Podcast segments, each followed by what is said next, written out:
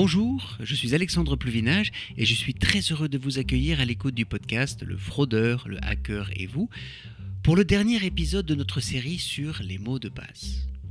Dans le premier épisode, nous avons appris comment en créer un simple à retenir et tout à fait sûr, et puis dans le second, nous parlions des gestionnaires de mots de passe et de comment les utiliser pour sécuriser nos données en ligne. Et bien dans ce dernier épisode, nous allons voir comment vérifier si nos mots de passe n'ont pas été volés quelque part et seraient peut-être à vendre sur Internet. Et je vais être très honnête avec vous, il y a de grandes chances que ce soit le cas pour certains de vos mots de passe. Alors si vous êtes prêts, eh bien allons-y.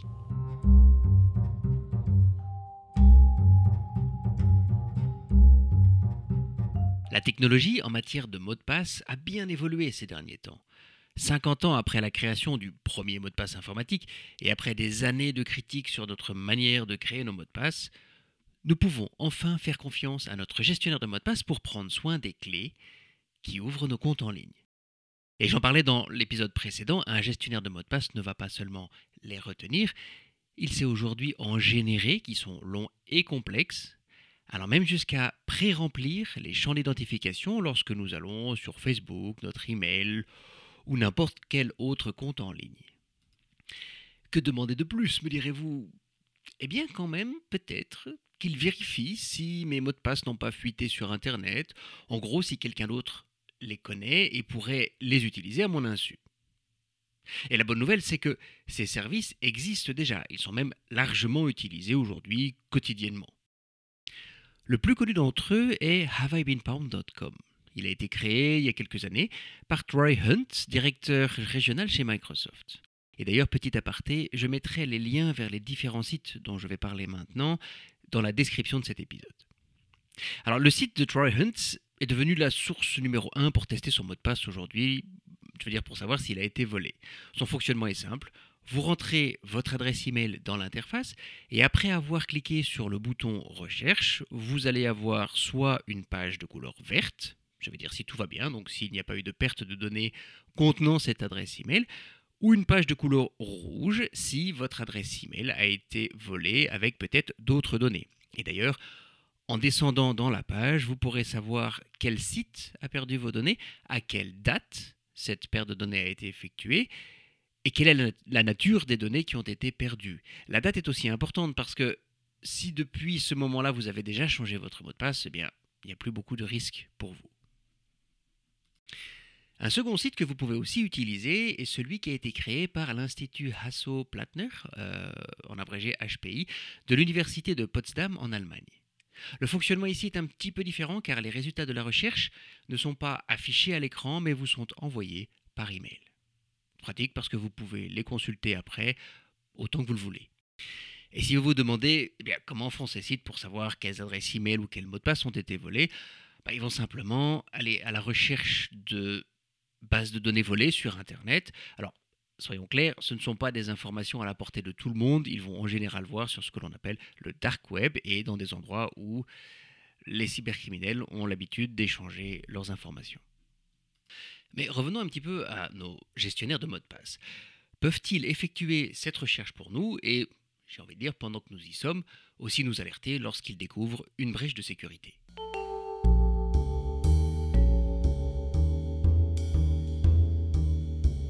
La réponse est oui, c'est possible.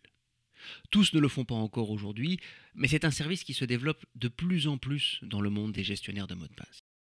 Et d'ailleurs, Apple et Google l'ont récemment intégré dans leur téléphone portable, enfin dans les programmes qui sont sur leur téléphone portable. Et donc si vous avez un iPhone, vous vous rendez dans les réglages et puis dans l'onglet mot de passe, et là, vous devriez voir sur la seconde ligne de la page un cadre avec la mention avis relatif à la sécurité. Et d'ailleurs, il y aura un chiffre dessus. Ce chiffre, c'est le nombre de vos mots de passe qui sont soit volés, soit réutilisés, soit trop simples et risquent de mettre votre sécurité en ligne en danger.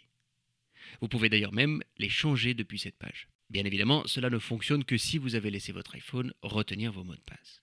De la même manière, sur un téléphone Android, si un de vos mots de passe est détecté comme ayant été volé, eh bien Google vous enverra une alerte et vous invitera à le changer. Et donc vous le comprenez, je vous recommande très fort d'utiliser cette fonction, que ce soit avec votre gestionnaire de mot de passe ou avec votre téléphone portable. C'est pour vous une manière de garantir votre sécurité en ligne.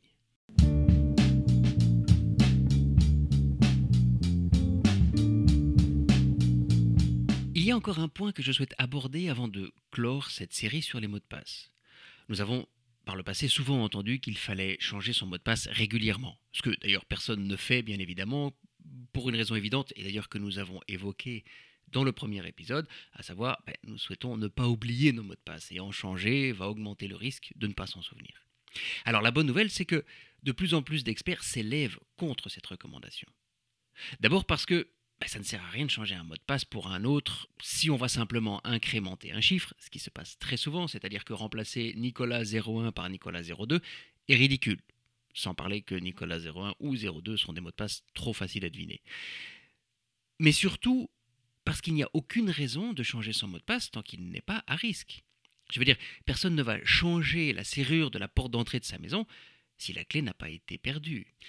Donc si vous utilisez un gestionnaire de mots de passe et que tous vos mots de passe sont différents, eh bien, il ne faudra les changer que si vous êtes alerté d'une fuite de données contenant vos identifiants.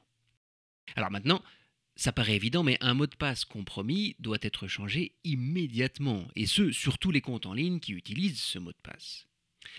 Parce qu'il peut nous arriver de se dire oui, oui, je, le ferai plus tard. Sauf que plus tard, souvent, c'est jamais, parce que simplement on va oublier. Mais vous ne le savez peut-être pas, les cybercriminels de leur côté utilisent des robots qui vont tester les mots de passe volés automatiquement sur toutes les plateformes en ligne, c'est-à-dire Facebook, Gmail, Twitter, Hotmail, etc. Et ils le font simplement parce qu'ils savent très bien que beaucoup de gens utilisent encore aujourd'hui le même mot de passe partout. Donc je voudrais dire, ne leur laissez aucune chance. Changez vos mots de passe compromis immédiatement. Si un inconnu avait la clé de la maison, sincèrement, vous attendriez combien de temps avant de changer la serrure?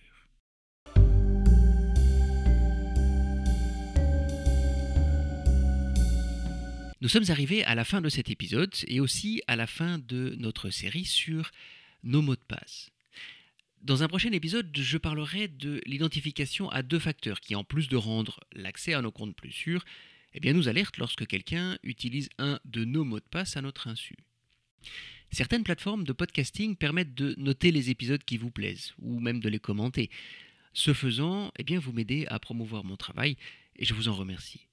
Et puis, si vous pensez que cela peut aider vos amis ou votre famille, n'hésitez pas à leur parler de ce podcast ou même à leur partager cet épisode. Vous pouvez aussi vous abonner et activer les alertes pour rester informé des prochains épisodes.